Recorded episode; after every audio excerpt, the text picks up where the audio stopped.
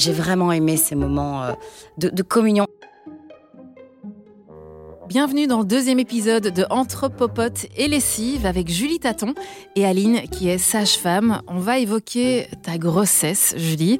Tu as donc deux enfants, Com qui a bientôt 6 ans et puis euh, Taoé, le petit dernier. Est-ce que tu as aimé être enceinte? Alors oui, euh, j'ai vraiment aimé être enceinte parce que j'ai aimé sentir cette évolution dans mon ventre, sentir mes, mes bébés bouger, même si une, la première grossesse n'était pas du tout la même que la deuxième. Euh, mais euh, c'était juste magique de, de savoir que j'avais la, la, la puissance, le pouvoir de créer la vie et, de sentir comme ça cet enfant qui, qui bougeait, qui évoluait, de le voir, les rendez-vous avec l'écho. Enfin, c'était des rendez-vous euh, hyper précieux et je trouvais ça génial d'en avoir autant.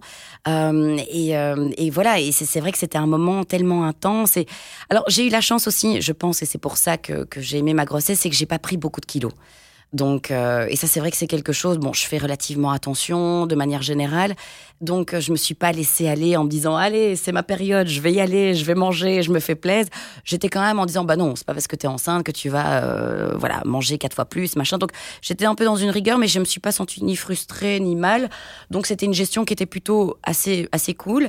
Mais donc, du coup, ouais, j'ai pour pour com, je crois que j'ai pris que 8 kilos parce que j'ai été malade au début. Non, c'est pas beaucoup, mais j'ai été malade, j'ai perdu 2-3 kilos. Euh, j'avais vraiment des nausées au début, parce que ça, ça fait partie aussi un peu de la découverte, c'est que j'étais hyper malade au début. Et ça, c'était vraiment, vraiment lourd. Il y avait rien qui passait. Dès que ça passait, ça repassait. Donc, euh, c'était assez compliqué au début. Taoué, pas du tout. Taoué, et là, j'ai arrêté de compter à 10 kilos. Donc, euh, je suis montée sur la balance et j'ai dit, bon, maintenant, j'arrête de compter. Même à mon gynéco, j'ai dit, je ne veux plus savoir. je dis, on est à 10. Euh, j'arrive, il arrive dans deux mois. on s'en fout. Je fais attention, mais je ne veux pas me stresser. Donc, c'est tout. Et donc, il se marrait. Il me dit, oui, mais moi, j'ai besoin de savoir. J'ai je m'en fous, je ne regarde pas. Donc, je montais sur la balance. Il prenait note, je redescendais. Je, voilà. Mais, mais non, c'était vraiment des grossesses très, très très chouette. La première était plus à risque parce que j'ai eu des problèmes avant, euh, comment dire, j'ai eu euh, plusieurs fois un début de cancer du col de l'utérus, donc le papillomavirus qui revenait, mais à des, des stades assez, euh, assez violents. Donc j'étais toujours border euh, de, de, de, traitement et euh, donc c'était pris à temps, donc c'était ok. Mais donc mon utérus était très fragilisé et donc on avait peur pour cette première grossesse qu'en fait, ben il faille me je suis clé. Voilà, merci. et donc ça veut dire quoi ça? C'est qu'avec un fil, on, ferme le, col. Ok. Pour être sûr que ça ne s'ouvre pas et que je ne perde pas les os trop tôt, etc. Enfin qu'il n'y ait pas de complications. Et donc, euh, donc là, vraiment, j'ai dû à un moment donné lever le pied. À sept mois, je crois que j'ai dû vraiment me reposer. Et puis, on a réussi à garder le cap. Echo m'est venu euh, une semaine euh, avant la date. Donc, on était vraiment très, très relax. Euh, Taoé, lui, il est venu un mois et demi avant. Donc lui, ça a été un peu la surprise. Il n'y avait pas ce problème de, col, mon col était au top, mais il a décidé de venir plus tôt. Bon, j'étais assez stressée euh, et c'est vrai que euh, je pense que ça a joué quand même aussi, euh, aussi pas mal. Et ouais, il est venu un mois et demi en avance, mais il faisait 3 kilos, pardon, attends, non, si, si, 3 kilos et 50 centimètres. Donc j'ai envie de dire, Heureusement. Oui, donc c'était il est venu un mois et demi en avance parce que sinon. Si c'était pas trompé dans les dates de calcul. Écoute, peut-être, mais bon, un mois et demi, c'est quand même beaucoup. Ah mais euh, non, non, mais c'est un petit warrior. Hein. Le deuxième, il est, il est incroyable. Mais donc, du coup, oui, non, j'ai vraiment aimé ces moments euh, de, de, communion. Et c'est quelque chose aussi que j'ai créé avec mon, mon mari. C'est que je lui demandais vraiment tous les soirs, on avait notre moment où il mettait la main sur, sur mon ventre. Et je dis, c'est, enfin voilà, il y avait des fois où il se retournait, il oubliait. Je dis, non, non, non, non, non, tu viens, hop, on est en communion avec notre enfant.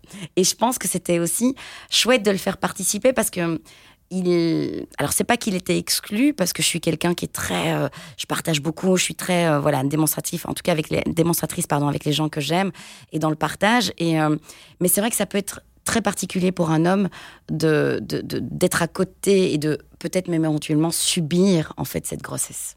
Alors, j'ai rebondi sur plusieurs choses que tu as dit, Julie.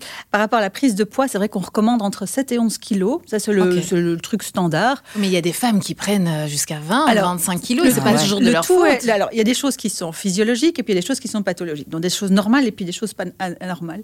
Alors, en fonction, évidemment, si vous êtes une toute mince, t'es pas, pas euh, non plus euh, hein, en surpoids. Donc, si vous êtes plutôt toute mince et que votre corps est en manque de réserve, ben forcément, chez certaines femmes, il va absorber tout ce que vous mangez dans votre alimentation. Et donc, raison de plus d'avoir une alimentation. Euh, non, c'est pas tant au niveau de la quantité, mais ce sera vraiment au niveau de la qualité qui va valoir être, euh, être spécifique. Et ça vaut la peine de voir une nutritionniste, euh, vraiment une nutritionniste spécialisée en grossesse, pour choisir des aliments qui vont nourrir au mieux le bébé et les réserves de la maman. Donc, en fonction du métabolisme de la maman, ben, il y en a qui vont, en une fois, se rendre compte que, bah oui, ça gonfle de partout tout seul, et pourtant, je mange pas plus que d'habitude. D'autres mamans, par contre, ben, leur métabolisme va faire qu'elles vont prendre, ben, comme tu disais, un, un, petit peu tous les mois. Euh, mais joue aussi le stress, joue aussi euh, notre. Euh, alors, si vous êtes en surcharge pondérale, évidemment qu'on va essayer de limiter cette prise de poids, pas parce qu'on ne peut pas prendre de poids, mais parce que déjà la grossesse, et tu parlais de stress, mais la grossesse en soi est un stress pour l'organisme. Alors, un stress positif, on est fait pour ça, mais il faut savoir que pendant la grossesse, tu vas fabriquer des neurones, tu vas fabriquer du, de la matière, du muscle cardiaque, tu vas fabriquer 50% de sang plus, donc ça fait quand même 2 litres et demi de sang que tu dois produire en plus pendant un certain nombre de mois. Tu vas fabriquer de, du muscle utérin, tu vas fabriquer euh, plus de, fibres d'intestin, etc. Ton foie doit travailler deux fois plus, etc. donc le corps est déjà énormément sollicité. Donc il faut prendre soin de ça. Et là, je viens à la deuxième chose que tu disais par rapport au stress, euh, par rapport à l'inquiétude. Et c'est sûr que, euh, vu tout ce que le corps doit faire en plus, alors on dit, vous n'êtes pas malade, ma brave dame, vous pouvez continuer à travailler, mais mon brave monsieur, si vous deviez courir un marathon tous les jours, vous ne seriez pas au boulot tous les jours à 8h jusqu'à 19h. Donc c'est un peu de se rendre compte aussi de, la, euh, de l'effort physique que fournit une femme enceinte tous les jours. Et on néglige ça complètement parce qu'on doit être performante au niveau, etc. Et quand tu me dis que ben, c'est clair qu'à 7 mois, avec tes antécédents, c'est clair qu'évidemment, il faut s'arrêter plus tôt pour que le corps puisse euh, gérer ça quand on a certaines fragilités. Et quand on accouche trop tôt, ce qui se passe souvent, ben, c'est vrai qu'on change de climat hormonal vers la fin de la grossesse, dans un, climat où on, a plus de cortisol dont le bébé a besoin. Mais quand on est fort stressé, alors le niveau de cortisol, donc l'hormone de stress, va augmenter beaucoup plus vite, beaucoup trop tôt, et va faire passer la maman dans une phase accouchement beaucoup trop tôt. Et c'est peut-être, je ne connais pas ton histoire, mais c'est peut-être ce qui s'est passé. C'est vu la pression qu'il y avait, le stress plus le cortisol naturel de la grossesse fait que ben, on accouche beaucoup trop tôt. Et donc il faut vraiment pas sous-estimer l'impact du travail et, du stress sur le corps de la femme enceinte et que donc on peut pas juste suivre un utérus qui grandit et une tension artérielle. Il faut suivre une femme dans sa globalité. Mhm. Et c'est son histoire, c'est euh, sa physiologie, ses croyances, ses valeurs et un tout petit peu le papa aussi. C'est la troisième chose que, sur laquelle je voulais rebondir. Le papa ou la partenaire, enfin peu importe la personne ou les personnes qui accompagnent cette femme là euh, c'est comment lui ou elle, elle vit ça? Comment l'impliquer? Parce que c'est clair que, bah, oui, physiquement, au début, ça, on voit rien du tout, mais alors, on peut se sentir exclu comme papa ou peut-être qu'on n'a pas envie. Et donc, c'est important d'avoir un suivi où, en tant que partenaire de la femme enceinte, on va être impliqué de la manière dont on, a envie d'être impliqué. Et que c'est quelque chose qui va être discuté avec votre sage-femme, avec euh, la personne qui vous accompagne, euh, de comment créer déjà le lien. Et on voit qu'au travers ce que vous faisiez tout à fait spontanément, et puis qui est plus formalisé dans une pratique qu'on appelle l'autonomie, eh bien le papa peut communiquer avec son bébé et le bébé répond au papa. il y a déjà avant même la, naissance un lien qui se crée dans la famille ou avec la partenaire. Hein. Il y a déjà un lien qui se crée dans la famille qui renforce et qui, donne des bases solides pour la suite.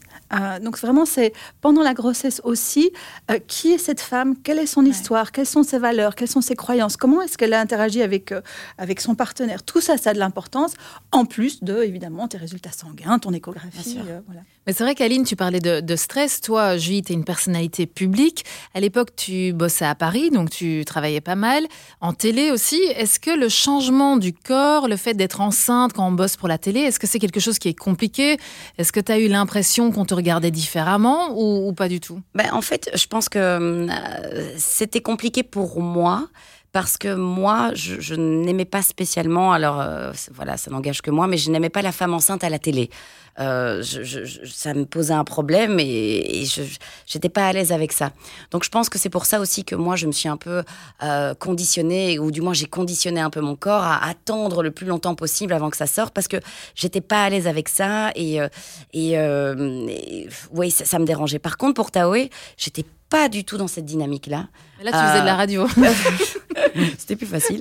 mais euh, ouais, c'est clair. Mais je t'avoue que et puis même, je pense que j'ai évolué. J'ai voilà, il y a eu y a eu certaines choses qui sont passées dans, dans la vie qui font qu'on change aussi. Et je me suis vraiment détendue par rapport à ça. Et là, j'étais impatiente que mon ventre sorte.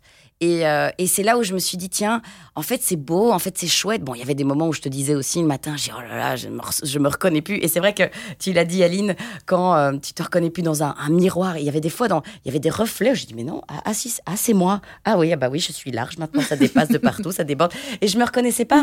Et donc, c'est vrai que c'est aussi cette image qui, qui, voilà, qui évolue. Je pense que, je pense que j'avais un souci par rapport à ça, qui a fait que ça a été géré de la manière dont je l'ai géré parce que parce que ça s'est mis comme ça et que la nature est bien faite et que la vie est faite de, d'épreuves et, que tout est parfait. Donc on doit vivre ce qu'on doit vivre, on va dire ça comme ça, si je résume large. Mais euh, je vais dire, c'est vrai que ma deuxième grossesse, j'étais vachement plus détendue. Et donc j'ai vraiment accepté ce changement, ce, ce, ventre qui, est sorti beaucoup plus vite du coup, parce que c'est vrai que dès à 2-3 mois, j'avais déjà ce petit, ce petit ballot là qui... Euh, Mais on le dit souvent pour le deuxième, ça se voit beaucoup plus vite. Hein. Ça se voit plus vite, hein. l'utérus il sait ce qu'il doit faire. C'est fou cette mémoire. le premier, il, cherche un petit peu, et puis nous aussi on cherche un petit peu comment faire. Bah, c'est comme pour l'accouchement, le premier, le corps il se cherche un peu, il faut que ça prend un peu de temps, et le deuxième, souvent il a capté ce qu'il devait faire, et juste c'est fabuleux. L'intelligence du corps, elle est, euh, elle est assez remarquable. Et plus on va le laisser faire, plus on va lui donner un environnement sécurisant, plus cette physiologie, cette intelligence du corps et de l'âme et de l'esprit et du cœur va pouvoir se déployer, mais il faut se sentir en sécurité. Et quand on n'est nous-mêmes pas en sécurité, parce qu'on est insécurisé, tu parlais, mais moi je voyais pas euh, la femme à la télé, bah, c'est une forme de croyance qui est insécurisante. Et donc du coup, ben, forcément, ça pouvait pas se faire aussi euh, de manière aussi fluide. Ouais, non, c'est vrai. Alors c'est vrai qu'on parle beaucoup de réseaux sociaux aujourd'hui. Toi, Julie, tu es très active sur tes réseaux sociaux. Est-ce que tu as partagé ta grossesse euh, avec ta communauté ou justement tu as voulu être un peu plus discrète? Tu as voulu cacher ça un petit peu ou, ou tu as voulu tout montrer euh? Non, j'ai voulu montrer une partie, mais pas, pas tout. Euh, parce que c'est vrai que moi, j'ai une espèce de, de, euh, de, de, entre guillemets, barrière par rapport à, à mes enfants sur mes réseaux. C'est-à-dire qu'ils existent, je les montre, mais je ne les expose pas. Mm. Et donc, je trouvais que je devais être cohérente par rapport aussi à ma grossesse. Donc, j'ai partagé des moments, mais je voulais pas non plus saouler tout le monde, à euh, tout le temps, tous les jours. Ah, mon ventre a poussé, oh, machin, oh, regardez. Donc, c'est vrai que j'ai posté des photos où euh, je partageais des moments, mais, mais pas que. Parce que pour moi, c'était important de garder aussi ces moments pour moi. Parce que, comme tu l'as dit, quand on est une personne un petit peu, euh, entre guillemets, publique, enfin voilà, euh, déjà avoir, avoir une vie privée, c'est un peu particulier et pas difficile parce qu'on n'est pas en France ni aux États-Unis, donc euh, voilà, il n'y a, pas des paparazzis qui sont derrière. Quoique, j'ai quand même eu des paparazzis qui, étaient, qui m'attendaient à la sortie de l'hôpital euh, ah pour la naissance de, de Com. Ah oui, oui, non, mais cette photo est en plus horrible, puisque bon, bah, on a fait qu'un trajet parce qu'on était pressé. J'avais le, coussin d'allaitement autour du oh cou. Euh, je portais un sac de course et de machin avec un bouquet de fleurs en dessous des bras. Bah, La vraie vie, en fait. Hein. Oui, oui, oui. Et, mon homme, lui, il était avec l'enfant et tout devant. et moi, j'étais derrière en mode au bout de.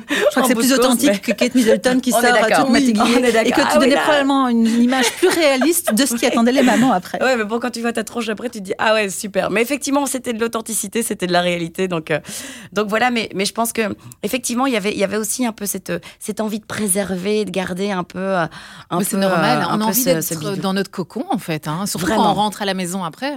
Mais je pense qu'on a surtout envie de, de comme tu dis, d'être dans son cocon, mais aussi de d'accepter, de, respecter qui on est. J'ai des amis qui sont très sur les réseaux sociaux qui avaient ce besoin d'exposer ça, de montrer ça. Si elles sont heureuses, c'est très bien. Moi, j'avais ce moyen, enfin cette méthode, on va dire, de, fonctionnement, bah, ça, ça me regardait, me correspondait. Et je pense que c'est quelque chose aussi que tu l'as plus ou moins dit, Aline, c'est qu'en fait, comme on est chacune différente et qu'on a chacun nos besoins et nos envies, je pense que d'abord, il faut se respecter, se comprendre, s'écouter.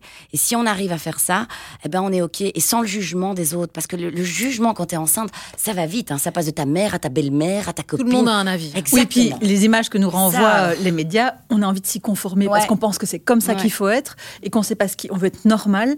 Ben, en fait, ce qui est normal, c'est ce que vous vivez. Exactement. Et de se souvenir qu'il n'y a pas de normalité. Il y a ce que vous vivez, c'est ce que vous avez besoin de vivre. Et vous ne devez pas vous conformer au à telle et telle et telle, personne ou telle et telle image de ce que c'est que d'être une mère, d'être un père, etc. Et ce travail, euh, comme pour le travail de sentir comment fonctionne soi euh, au moment de, sa fertilité, mais c'est aussi ce travail, mais comment ça fonctionne pour moi, individu, sans que j'ai besoin de me coller à, euh, à une image de ce que je pense ou de ce qu'on me dit que doit être une femme enceinte, une mère, un père. Et ça nous permettra d'être mieux en contact avec notre bébé après.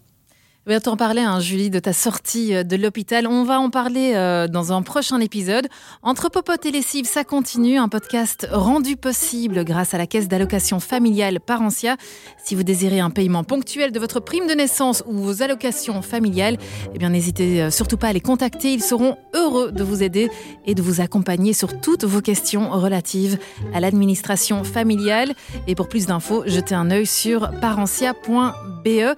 D'ici là, je vous donne rendez-vous euh, dans le troisième épisode, dans lequel, du coup, on parlera de l'accouchement. Parentia, près des parents, dès les premiers instants.